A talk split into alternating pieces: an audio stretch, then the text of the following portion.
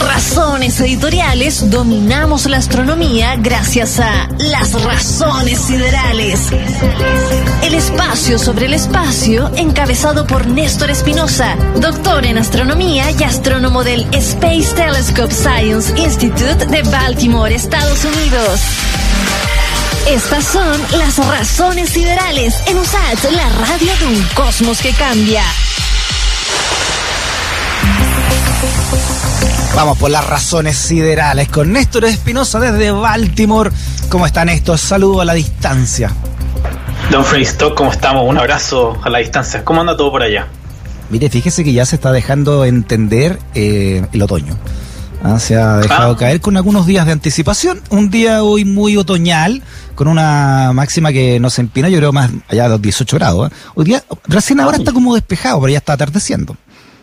Templadito, como decía un tío mío. Templadito. Template, regular corto. Está de regular corto, justamente. Yo estoy entrando a la primavera, ¿eh? allá. ¿eh? Hoy sí, ya, ya, como te decía anteriormente, ya me tenía chato el invierno eh, y ahora que viene la primavera. Ahora vino la última lluvia ya que se viene antes de la primavera. Después llueve en verano acá igual. Ah, Eh, ¿sí? Es rica esa lluvia de verano que, que baja un poco las temperaturas, pero, pero ya suben las temperaturas la próxima semana por acá en Baltimore, así que estamos expectantes. ¿Es tropical? Es medio tropical, sí. Eh, Ah, sí. Es bien húmedo en el, en el verano, lo que eh, mi señora un poco alega, porque no le gusta mucho. Eh, pero hay, hay aire acondicionado en todas las casas, básicamente, así que no, Ah, no hay problema. Ah, ese, ese, ese verano, ese calor pegote. Ese calor pegote, justamente. Oh, Yo ya me acostumbré, la verdad, a las Ah, cosas, sí, pero Te encargo los zancudos, los zancudos de ese verano pegote. No, es- te, te absorben, no te, no te pican, así te, te, te dejan un moretón así. Y ahora, de hecho, lo, lo Te interesante de los bichos de acá, claro, lo, lo interesante de los bichos de acá es que se vienen las cicadas ahora. Eh, Ya. las cicadas son esos bichos, unos bichos grandes que pues hacen un sonido muy especial en, el- en el verano. ¿Ya? Y cada 17 años eh, emergen del suelo, porque que su- sus huevitos demoran como 17 años en crecer y en madurar. Mira. Y ahora este año se cumplen los 17 años. Oh. Así que vamos, va a haber como una, así, muchos de esos bichos volando por todos lados. ¿Pero qué son? Pero no pican, no hacen nada, no hacen Ah, nada. Meten bulla nomás. Meten bulla nomás y, y es un festín para los animales, para las ardillas que andan dando vueltas. Ah. Todos los animales se los comen. Van a estar en la ardilla gordita. Claro, justamente, van a estar dándose ahí con la guatita al sol. Oiga, digamos que las ardillas son como guarenes glamorosos nomás. ¿ah? Son guarenes, yo le digo lo mismo a, a, mi, a, mi, a mi hija y a mi esposa. A ella le encantan las ardillas. Y yo digo, pues son guarenes, no es lo mismo. Como Claro. en Santiago también hay guarenes así. Le cambia la Menos quedan. ya, oiga, eh, lo invito a viajar por el espacio. Sí, no, vamos al espacio y es que te traigo un tópico re bueno, eh, que además tiene una conexión con el rock. La gente que le Ah, gusta ¿sí? el rock. A nosotros, Stock, nosotros somos bien, bien rockeros con nuestras cosas. Obvio. Ya hemos recordado nuestro momento tocando la guitarra juntos. Sí, apenas llegue, Eh, hacemos una, una jam de nuevo.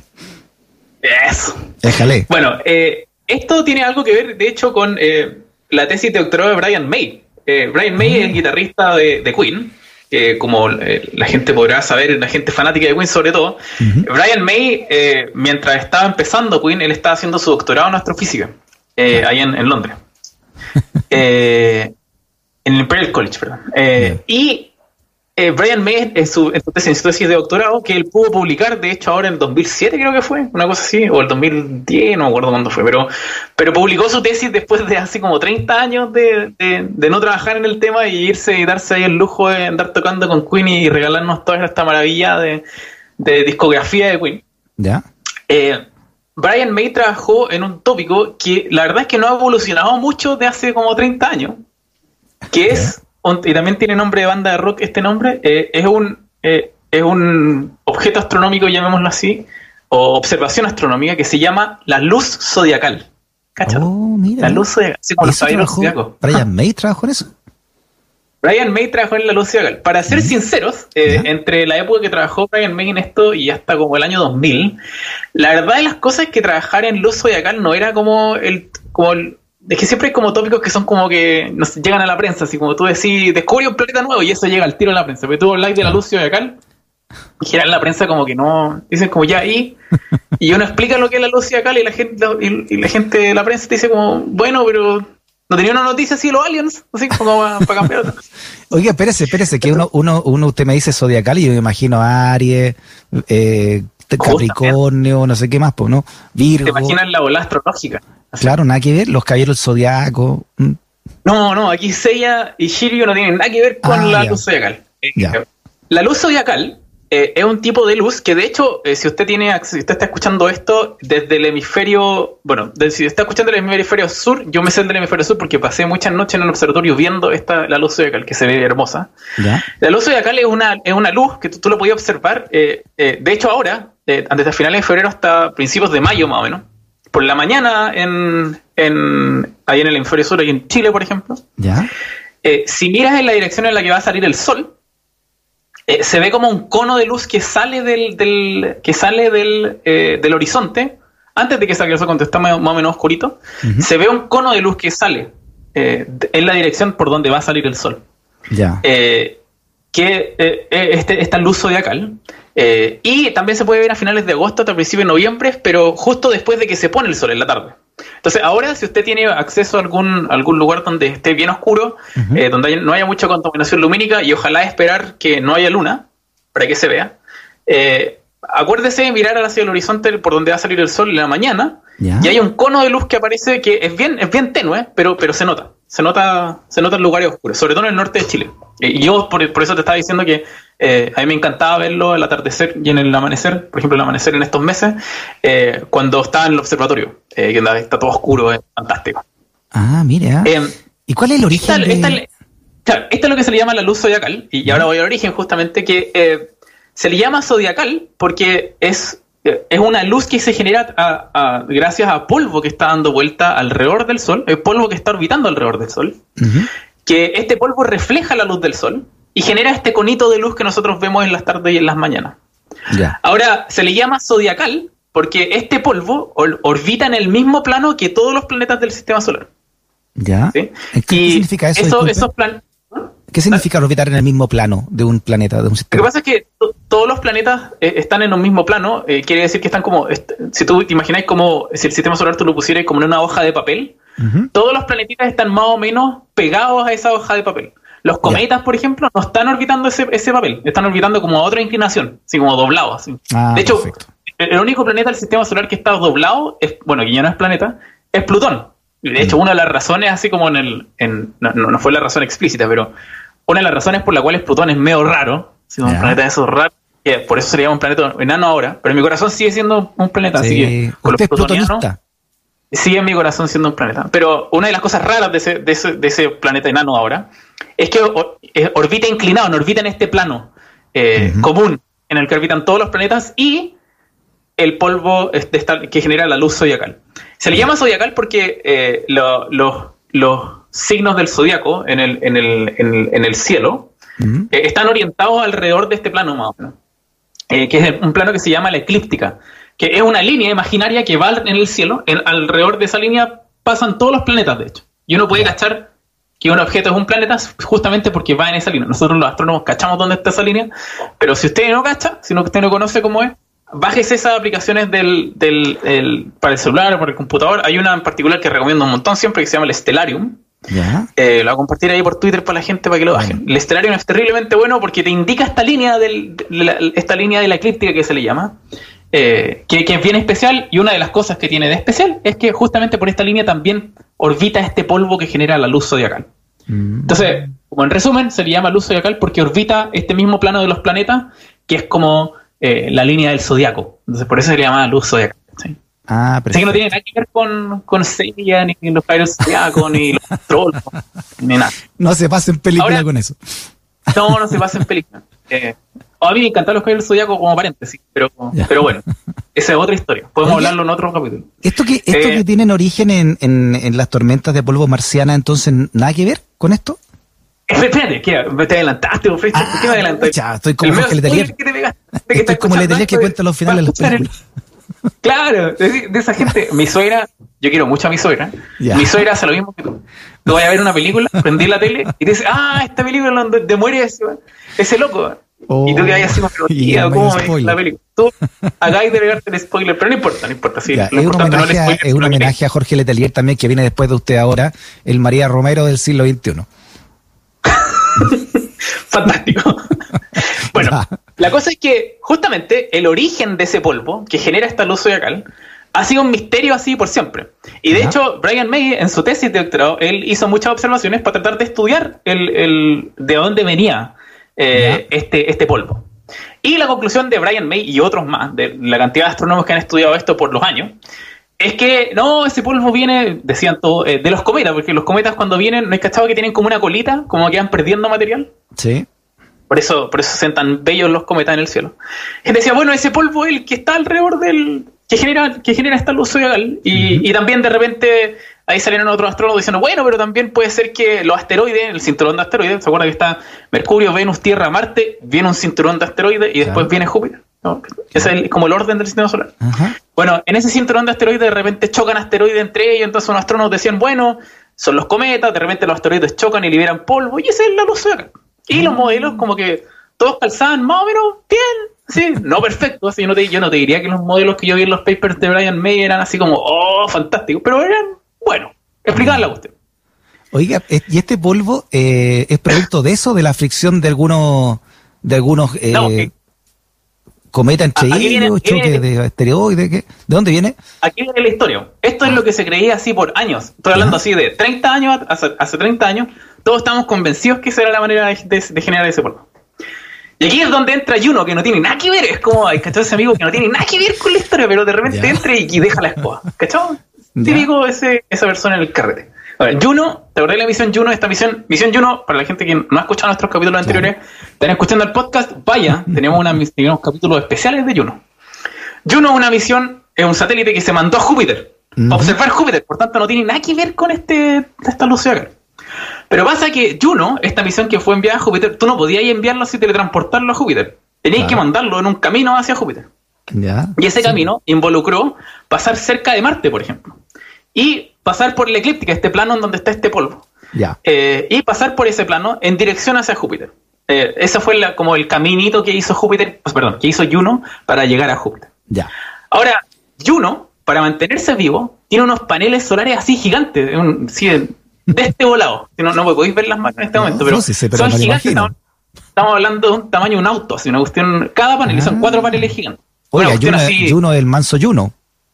El manso Juno, es ridículo. Eh, la cosa es que empezaron, la, gente cuando empezó a ver el camino que empezaban a llevar, el, camino que iba Juno hacia Júpiter, empezaron a cachar que esos paneles estaban siendo golpeados mucho más de lo que creía la gente. Como que algo, algo rompía los paneles. Y de hecho hay unas camaritas que iban con Juno que cacharon que de repente pasaban objetos eh, como que se despegaban de los paneles y eran los mismos paneles que estaban, se, les estaban siendo golpeados por este polvo que rompían los paneles y sacaban pedazos de los paneles, así chiquititos igual, pero pedazos que tú podéis ver en las cámaras eh, de los paneles. Entonces se dieron cuenta que Juno, en verdad, era como un detector de este polvo de la luz zodiacal maravilloso. Era mejor que cualquier otro detector antes construido, de hecho. Ya. Entonces empezaron a traquear de dónde venía el polvo y se dieron cuenta, Freystock, que la mayor cantidad de polvo venía de Marte Nada que ver con los cometas, nada que ver con el cinturón de asteroides. El objeto que tiene la mayor cantidad de polvo alrededor y, como densidad de polvo, viene justamente parece que el foco es Marte, de acuerdo a este estudio con, con Juno, que Juno de nuevo no tenía nada que ver. Pero lo, usaron como un detector de polvo y cacharon que cuando pasó cerquita de Marte, ahí es donde más era golpeado Juno, y por tanto donde más polvo había polvo marciano. Y ese polvo se, se escapa eh, hacia, la, hacia, la, hacia el espacio desde la superficie marciana. Claro, esa es como la hipótesis, ¿cachai? La hipótesis, y esto es lo difícil, y aquí es donde, aquí es donde entra como mi duda. El modelo funciona bonito, yo vi el paper y es fantástico, eh, eh súper lindo.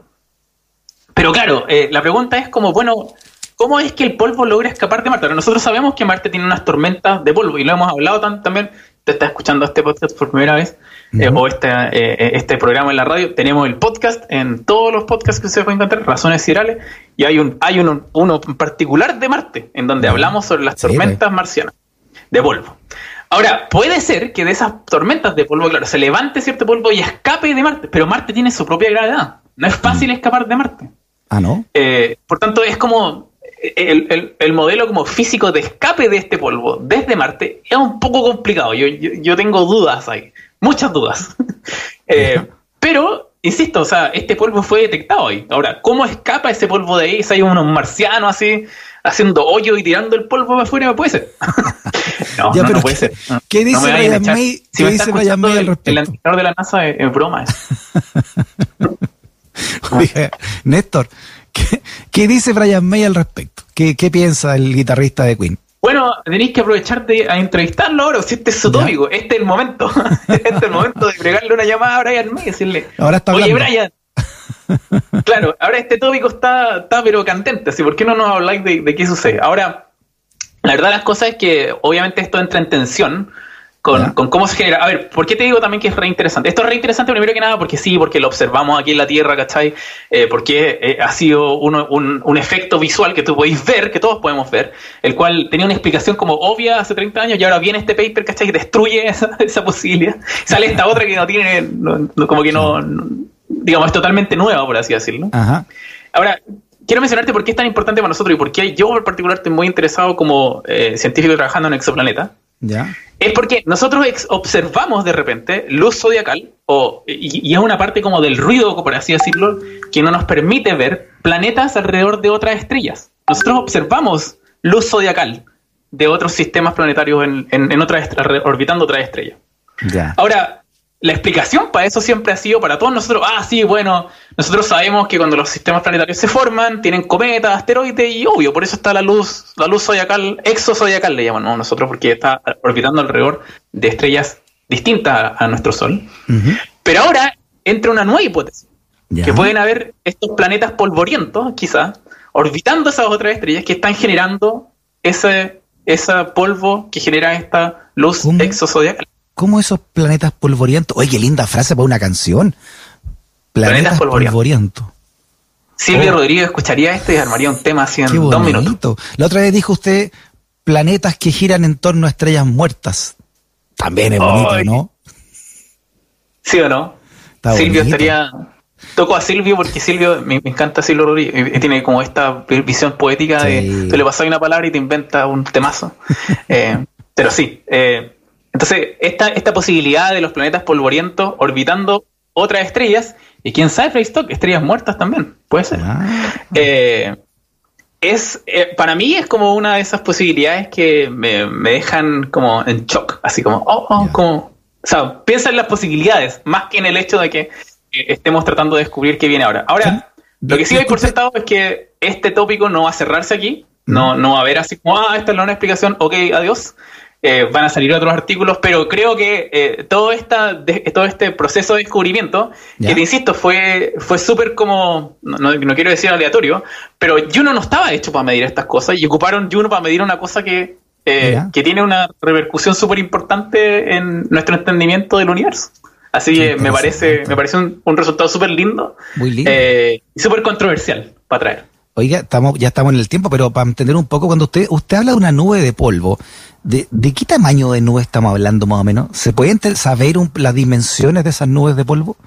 ¿Y la densidad sí, hablando así que tiene una extensión como de gigante, estamos hablando de la distancia aquí a, de la distancia aquí a Marte, por ejemplo, porque todo este ah. polvo, digamos, que es esparcido. Las partículas de polvo más chiquititas que salen, que saldrían en este caso de Marte, eh, saldrían expulsadas, pero las partículas más grandes caen hacia, hacia el Sol, por así decirlo, y quedan orbitando alrededor del Sol en órbitas menores a la de, Marte, que más o menos son como dos veces la distancia del Sol a la Tierra. O sea, son distancias gigantes, del tamaño, una fracción no menor de nuestro sistema solar, digamos. Eh, Oiga, es tremendo, ¿ah? estamos bañándonos en polvo en este momento, Freystar. no hay aspiradora que aguanta ya. No hay aspiradora que aguante. Juno no pudo. Ni no pudo. trató de aspiradora y no pudo. Falló. Quiso, quiso abortar y arrugó. Oiga, a propósito de aplicaciones, aquí Marcelo Alvarado encontró la aplicación. Vale 8.900 ah, pesos. es que Marcelo, yo tengo que decir algo aquí en público. Marcelo tiene una habilidad para la tecnología que a mí me impresiona. Es un millennial. Marcelo es un millennial. Yo lo veía en, otra, en la otra radio, en otras dimensiones, y él así, con tres computadores simultáneamente, es como estos hackers. Sí, claro, es un, es un, es un tecladista del, de la cuestión. Stellarium Plus, 8.900 pesos. Guía realista del cielo. 8.900 chuta. Bueno, pero ese es el plus. Ojo, no tenéis por qué pagarlo. Hay un Ah, ya. Stellarium que es gratis. Ah, sí, ah. Ahora, si usted quiere desembolsarse 8.000 pesos, hágalo. Yo, de hecho, tengo la versión plus. Usted tiene una les flight. estoy- no me están pagando por esto. Deberían pagar. Stellarium, si me están escuchando, yo soy Oiga, de sí, deberían ser ah, los que auspicen eh, su podcast de razones siderales. Es- eso, seco. Como chuta. Nos estamos perdiendo. Sí. Sí, es verdad. ya, Néstor. Ya, vos, Frey. Abrazote grande, ¿ah? Que esté muy bien. Un abrazo. Chao. Igual tú. Estamos al habla. Chau, chau. Chao.